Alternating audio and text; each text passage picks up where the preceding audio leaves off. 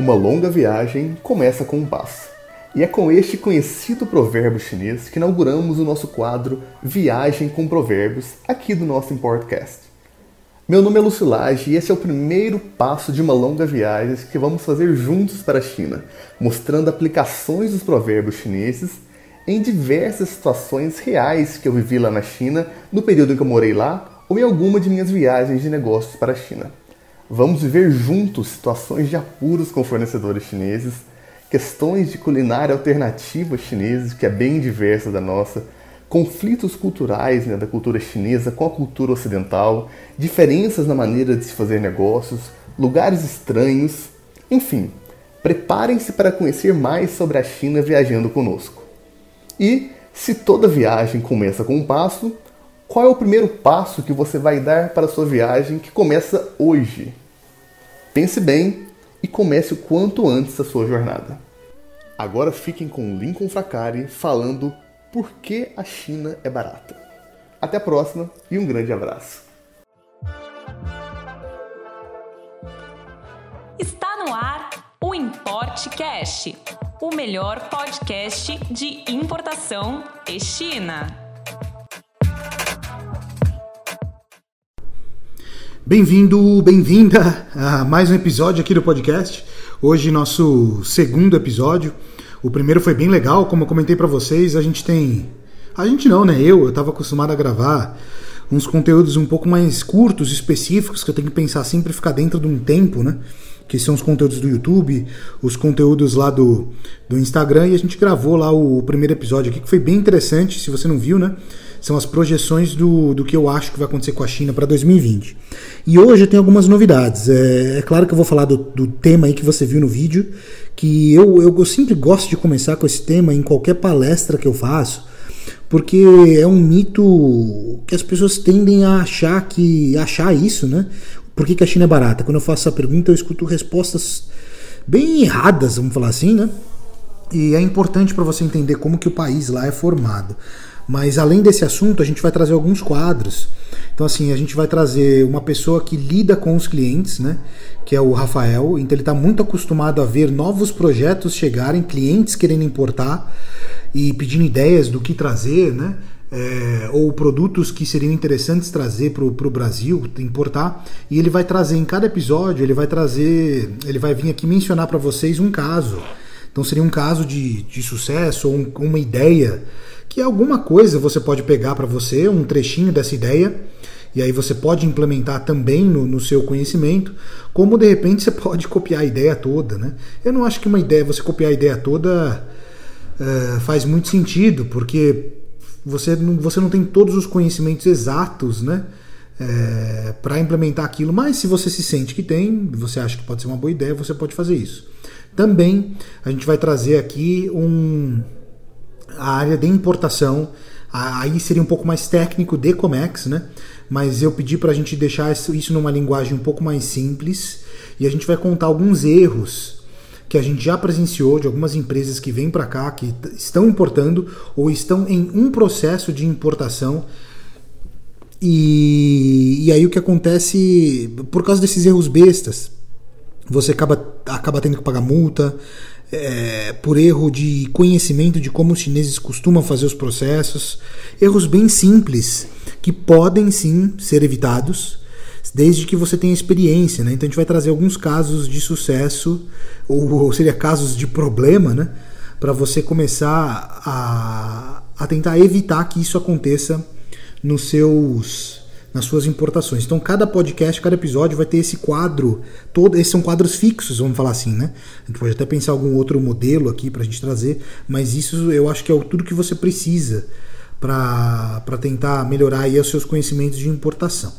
Indo para o tópico, então, eu queria falar por que, que a China é barata. E quando eu pergunto isso, a primeira coisa que me afirmam já, ah, é fácil. E não só me afirmam nessa resposta, mas as pessoas até costumam escrever direto nos comentários lá no nosso Instagram, no, nos vídeos do YouTube, falando que é fácil assim você crescer, é fácil você vender bastante, já que você usa trabalho escravo e exploração das pessoas. É...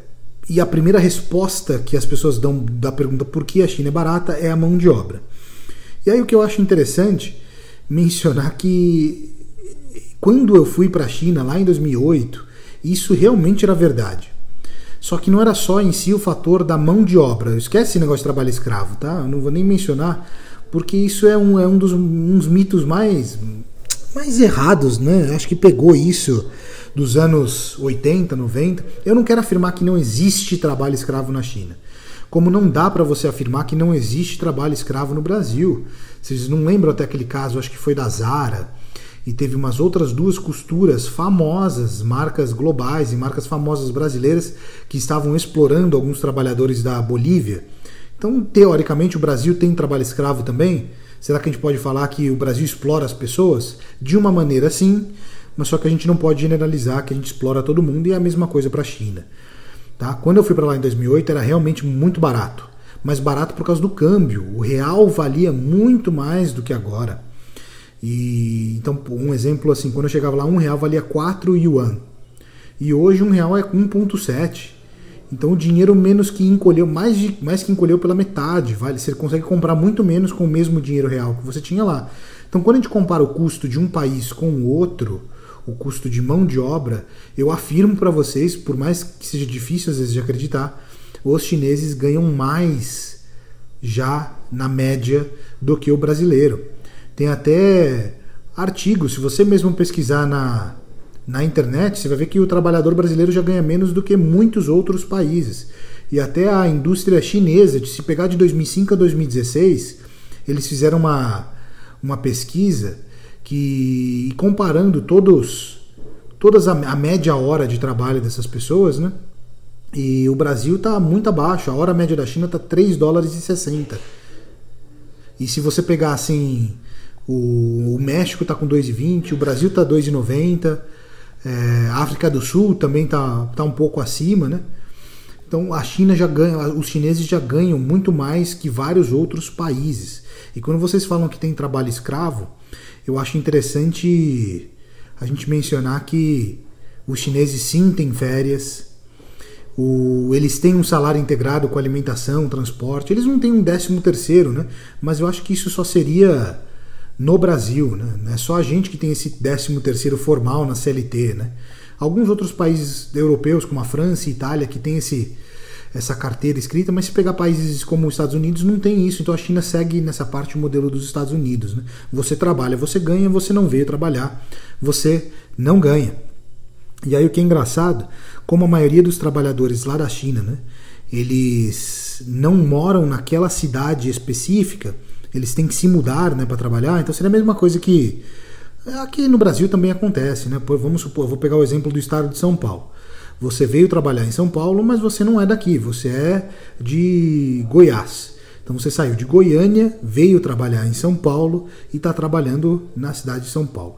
Ah, isso é muito comum também no Brasil. A diferença é que lá na China, quando você contrata alguém para trabalhar no chão da fábrica, além de pagar o salário mínimo, além de pagar esses benefícios é, que tem que pagar pela lei chinesa, vamos falar assim, você também vai ter que dar um alojamento. E um alojamento significa um lugar para dormir. Pode ser uma beliche com outra pessoa que trabalha na empresa. Só que eu acho que o maior custo quando você se muda para uma outra cidade para trabalhar é o aluguel, né? Que você deixa às vezes de morar com alguém, ou com seus pais, ou com sua família, e ou na sua casa própria e acaba tendo que ter o custo de moradia nesse outro lugar. Então, quando a China faz isso, ela reduz muito o custo dos, dos trabalhadores, vamos falar assim, né? Que que se mudam para lá, né? É, então eu estou desmistificando isso. O trabalho escravo, apesar de existir como no Brasil, como existe sim na China, em alguns casos, vamos falar assim, ele não faz parte do dia a dia da maioria das fábricas chinesas. Eu falo isso porque, um, além de ter empresa lá, de contratar muita gente, eu conheci muita fábrica, conheci muito dono e eu não veria nenhum problema em falar disso, né? Existem alguns gatos que são feitos às vezes para pagar menos impostos, mas eu vou te falar que isso você também já deve ter ouvido falar, se não presenciado, que isso também acontece no Brasil, né? Mas tirando esse mito então do, do que os chineses trabalham escravo, ganham mal. Você já viu que os chineses até ganham mais que os brasileiros. Eu quero falar, eu separei aqui alguns motivos, né? Eu separei quatro motivos por que a China é barata. E o primeiro deles, eu acredito que dá para a gente falar que é o que mais beneficiou as exportações na China, seria é, o benefício de exportação. Então, além de não pagar impostos na hora de exportar um produto, você ganha como se fosse um retorno do imposto. Vou usar números aqui, apenas suposições, tá? Mas só para vocês terem uma ideia. Vamos supor que para você comprar um produto aqui no Brasil, você comprou parte da matéria-prima e pagou lá o ICMS, depois você pagou parte de novo de outro produto, você também pagou ICMS, já que está comprando produtos, né? Você pagou imposto na hora de comprar insumos para produzir uma mercadoria. Quando você exporta, além de receber tudo que você já pagou de imposto, você ganharia ainda 1% ou 2% a mais do valor exportado. Então a China dá benefícios para tirar produtos do país. Isso ajudou muito né, a exportação. Então, até eu lembro quando a gente pega o, o plano de governo né, é, do, do, do, do Haddad, né, que não foi eleito no fim, mas uma das teorias dele, um dos planos de governo sobre os impostos, era para criar um imposto de exportação.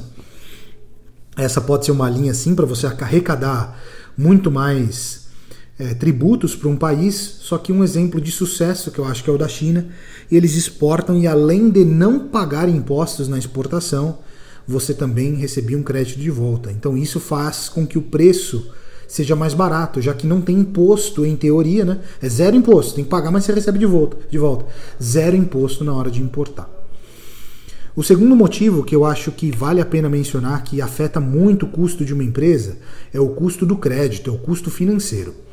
Aqui no Brasil é muito comum, quando você trabalha na, na, na distribuição ou você vende para empresas de varejo, né? não quando você em si é um varejista, você vai precisar dar crédito.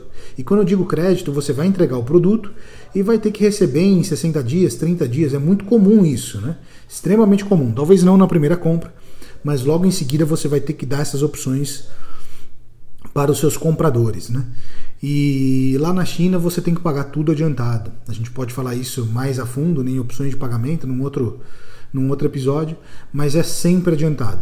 E quando você recebe tudo adiantado, é claro que o seu preço, em teoria, também é melhor, porque pensa só, se você está vendendo para prazo, a prazo para alguém aqui no Brasil, tem o risco de você não receber. Então o que você faz? Você coloca juros para minimizar o seu risco. Né? A mesma coisa que as empresas de financiadoras de veículos, de casas fazem. Depois que você pagou um certo número de parcelas, basicamente você já pagou o valor do, do bem financiado. Né? Depois disso você está pagando só juros. Aqui no Brasil a gente paga muito isso, o custo do capital, já que tudo tem crédito. E na China você tem que pagar à vista. Com isso, o próprio chinês né? não tem risco financeiro e ele pode cobrar menos, ele não precisa colocar essa margem aí do valor financeiro dentro do custo do produto. O terceiro motivo que eu acho legal a gente mencionar é que toda a infraestrutura da China está voltada para exportação. Né?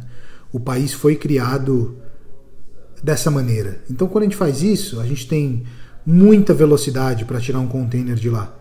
A gente tem muita velocidade para tirar uma carga da China. Né? É, o porto funciona, é muito eficiente, sai rápido, um, dois dias. E se é eficiente, os custos também são eficientes, né? os custos são baixos. O que faz o custo logístico, às vezes, para você tirar o container de uma fábrica para levar para o porto, barato. Aqui, às vezes, no Brasil, dependendo do produto que está sendo exportado, quando a gente fala de soja, grãos, né? É, o custo logístico, às vezes, dá praticamente o mesmo do produto. Porque da onde vem a soja, um exemplo, né? Vem lá do Mato Grosso, do Centro-Oeste. Onde está o principal porto? Está longe. Qual que é o caminho? Via. A gente não tem ferrovias que levem é, os produtos brasileiros direto para os portos. As estradas nem sempre são boas. Se chove, alaga muita coisa. Então, com isso, aumenta o custo de transporte, porque a transportadora vai ter que cobrar mais o frete, porque o caminhão dela quebra mais rápido se ela roda numa estrada com buraco e se ela cobra mais, e assim vai, né? Toda a cadeia aumenta. A China já tem custos muito eficientes. E até uma, uma curiosidade, né? Que se a gente pegar Xangai, que é o maior porto do mundo, né? A gente está falando que é 42, é uma medida que chama TEU, TEUS, né? ou seja, são milhões, 42 milhões de containers movimentados no porto de Xangai. Isso aqui são dados de 2018. Se você pegar o porto de Santos, que é o maior porto da América Latina, a gente está falando de 4 teus, ou seja, 4 milhões no, de movimentação de container. O porto de Xangai, então, é mais de 10 vezes maior do que o nosso maior porto da América Latina, que é o Porto de Santos. Então, para vocês verem quanto de volume isso sai de lá e o quanto é mais rápido, às vezes, você trabalhar um produto enviado da China. O quarto e último motivo aqui que eu quero trazer para vocês, que eu acho interessante, é, seria a ampla escolha de fornecedores. Né? Então, assim, querendo ou não no Brasil, dá para a gente contar no, nos dedos algumas fábricas de alguns produtos estratégicos. Né? Às vezes até um monopólio. Exemplo disso, por exemplo, Correios, só tem um. Agora vamos pegar empresas de vidro. Se você pegar indústrias mesmo, tem quatro, cinco no Brasil que fazem isso. Se você pegar grandes fabricantes de talher, sei lá, de inox, dá para contar nos dedos. A mesma coisa uma empresa de potes e assim vai. Isso faz com que as empresas maiores monopolizem um pouco o controle de mercado, lobby com o governo, preços.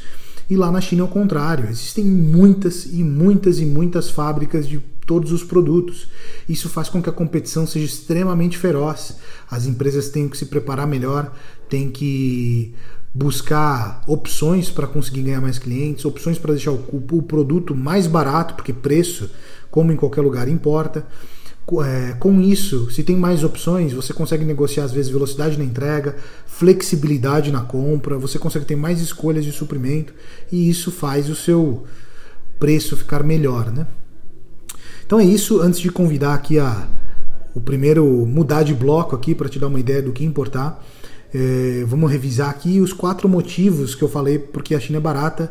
Primeiro, né, eu não, nem conto dentro desses quatro, mas é o mito de que existe só trabalho escravo e chinês não tem ganha muito mal e é ruim. Isso é mentira. Eu não falo isso lendo, eu falo isso de prática, de vendo todos esses anos lá.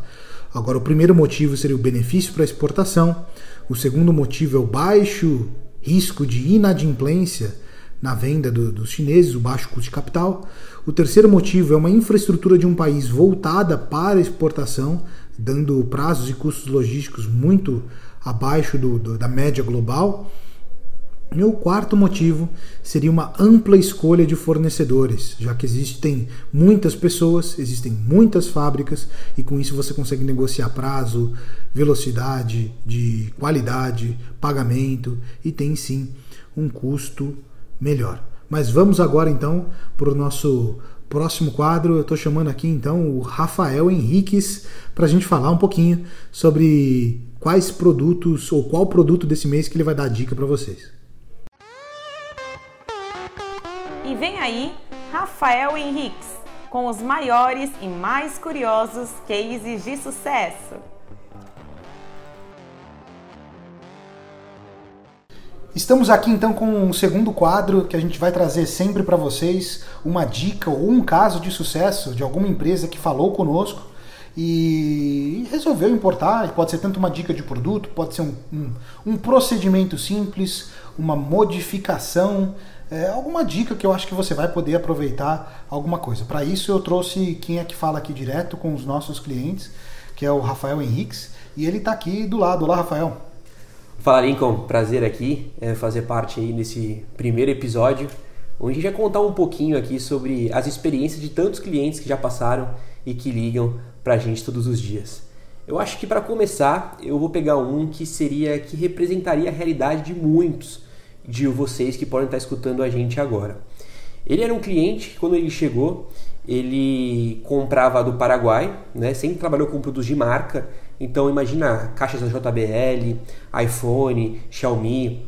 Ele sempre trabalhou com esses produtos. E se você hoje pensa em trabalhar com esses tipos de produto, ou se você já trabalha, você sabe das dificuldades que você tem. Né? Além de você às vezes não ter disponibilidade de estoque desses produtos, às vezes de você perder cargas né, no transporte do Paraguai até aqui, ou até mesmo a margem, que é pequena, né, pela concorrência que você tem no mercado, eu poderia listar também outros diversos fatores que queriam e que fizeram esse cliente é, buscar uma alternativa. E qual alternativa foi?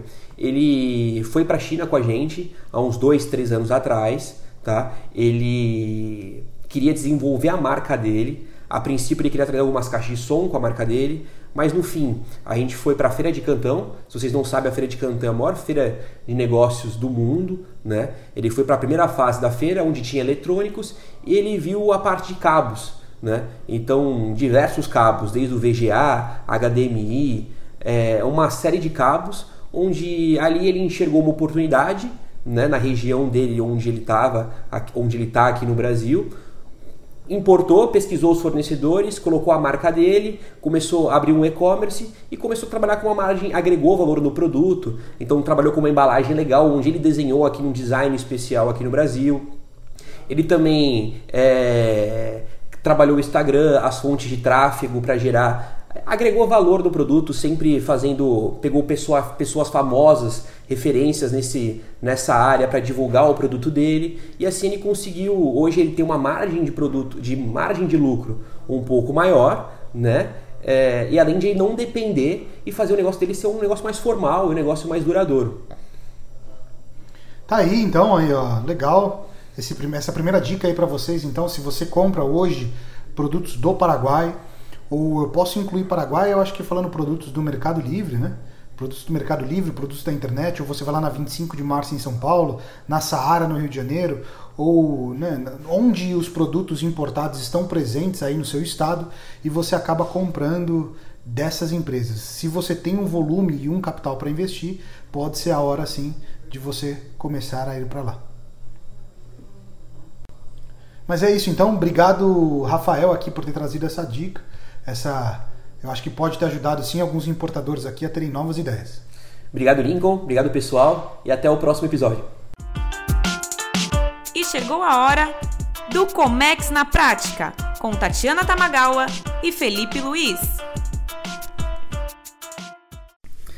Olá, olá, estamos de volta aqui então para mais um quadro do nosso Importcast. E dessa vez aqui a gente traz a Tatiana Tamagawa e o Felipe Luiz que trabalham no departamento de importação é, e vão trazer casos reais de comércio exterior.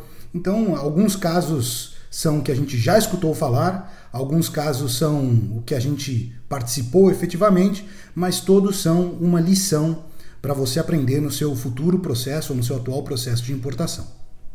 Oi, Lincoln, tudo bom? É, o caso que a gente resolveu contar é um caso de uns itens que são é, os freezers é, que é um item que ele tem é lido em metro, que é uma documentação que a gente precisa é, antes do embarque. E na negociação com a fornecedora ficou acertado que os itens eles seriam o, o cabo de força do, do, do freezer ele seria no padrão brasileiro. É, a fornecedora estava de acordo, ela é, até falou pra gente que demoraria até um pouquinho mais por conta de ser esse padrão brasileiro. É, e ela ela no final da produção a gente verificou na, no nosso controle de qualidade que a gente faz que na verdade ela entregou pra gente os, os cabos no padrão brasileiro. No, no padrão americano. Certo. é, e a gente constatou isso passou para o importador e ele decidiu que é, por conta da demora que seria é, para arrumar esses itens para produzir eles no padrão brasileiro ele decidiu importar no padrão americano mesmo. É, o fornecedor ele tinha todas as documentações do metro necessárias e a gente é, realizou a, LI, a gente deferiu a LI e prosseguiu com o embarque. É, por conta deste problema, a fornecedora ela resolveu incluir dois itens é, no pedido, sem falar para a gente. E na hora da verificação do, do, do, da documentação final no BL, a gente verificou que constatava é, caixas a mais, e o, o peso e o CBM, o volume, é, era mais do que foi passado anteriormente. E aí a gente confrontou ela e a gente viu que ela, na verdade, tinha incluído esses dois itens que a gente precisava é, dessa correção, ou incluir isso na LI ou retirar esses itens. Então, só para só entender, são dois problemas. Né? O primeiro problema foi que é, o cabo de energia estava errado na hora que antes de embarcar, então isso pode acontecer com você que está comprando um produto, você fez a inspeção e viu que alguma coisa estava errada, e aí subsequente teve um outro problema, que o fornecedor deu um presente, mas como que isso é um, um, um problema? É, na verdade é o tipo de pesadelo de qualquer importador, é descobrir que depois do embarque, quando tem uma LI, o fornecedor foi lá e te presenteou, né? Te deu um presentinho, colocou uma coisa fora do combinado. As LIs tem ali do Inmetro, do DSEX, do. Enfim, tem de vários órgãos anuentes, inclusive da Anvisa. Nesse caso, era uma LI do Inmetro. E a premissa da LI é que tem que, no, nos documentos de embarque, tem que estar tá exatamente o que você declarou na LI. E aí, essa que foi a divergência, né? A fornecedora se sentiu mal pelo problema do cabo de força lá que tinha acontecido e resolveu colocar dois itens a mais no, no embarque. Foi uma, é, uma atitude legal, digamos assim, da fornecedora, só que ela não devia ter feito isso nesse caso por conta desse documento tão importante, né? Que não pode estar errado, senão pode trazer grandes problemas para o importador. Mas se o. Mas, e como que o importador ou o comprador ele pode se prevenir disso? Né? Uma coisa assim, é claro, ele pode verificar a qualidade para ter o problema do plug. E aí ele vai ter que decidir se ele quer trocar, se ele quer esperar o tempo ou não. Mas e, e no caso desse presente, o que ele poderia fazer? O que é, você recomendaria? No caso desse presente, a gente, aqui no nosso caso, nós uh, descobrimos um pouco antes do embarque. Então a mercadoria já estava no porto, nós pedimos para segurar o embarque para deferir a LI com a quantidade certa de freezers. Porque é, o, pior, o pior cenário é que chegue no Brasil com uma LI divergente do que está falando na invoice e na packing list, que são os documentos de embarque. Então, o que você puder, o que o importador puder fazer para arrumar esses documentos antes de embarcar, ele deve fazer. Então, é isso que é o mais recomendado. Entendi. Se não pode ocorrer o quê? Multas? É, custo a mais? Nesse caso seria uma multa, com certeza. O importador arcaria com uma multa. Todas as LIs, elas são para embarque. Então é porque você está pedindo é uma licença de importação, você está avisando o órgão anuente de que, olha, estou importando isso, tudo bem, está correto? E aí o órgão anuente vai dizer que sim ou que não. Então como é que você embarca sem essa prévia, uh, esse prévio ok do órgão anuente, né? Então é por isso que essas LIs têm, têm essa função. Eu entendi. Felipe, quer completar com alguma coisa? Você acha que dá, tem alguma dica para o importador para evitar esse tipo de problema, tanto do cabo quanto da, do presente? É, eu acho que uma dica importante é o importador ele perguntar para o fornecedor se ele já trabalhou é, com importações para o Brasil. É, quando esse fornecedor ele já trabalhou, ele já sabe algumas é, normas que o, é, a Receita Federal Brasileira ela pede é, toda a questão de, de documentação antes de, embarque, nesse caso desse produto, é, questão de pallets de madeira, várias é, é, normas que a Receita Federal pede, de etiquetas, ele já deve saber o padrão de como é feito esse envio para o Brasil.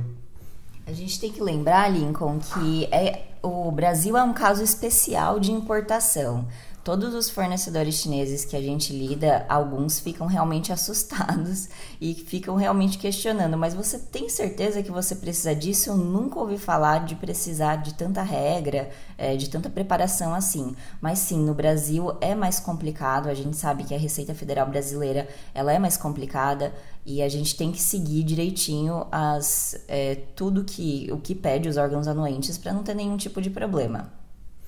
Legal, ficou essa dica aí para vocês. Todo episódio a gente vai trazer um caso diferente, com experiências aqui do, do time de comércio exterior, porque esses são detalhes às vezes bestas que a gente que está entrando às vezes no mundo da importação pensa. Isso pode acarretar um grande problema tanto na parte financeira como na parte de tempo da sua mercadoria ficar lá presa na, no porto, no processo de desembaraço aduaneiro. Mas é isso, obrigado Tatiana, obrigado Felipe. Obrigada. Obrigado.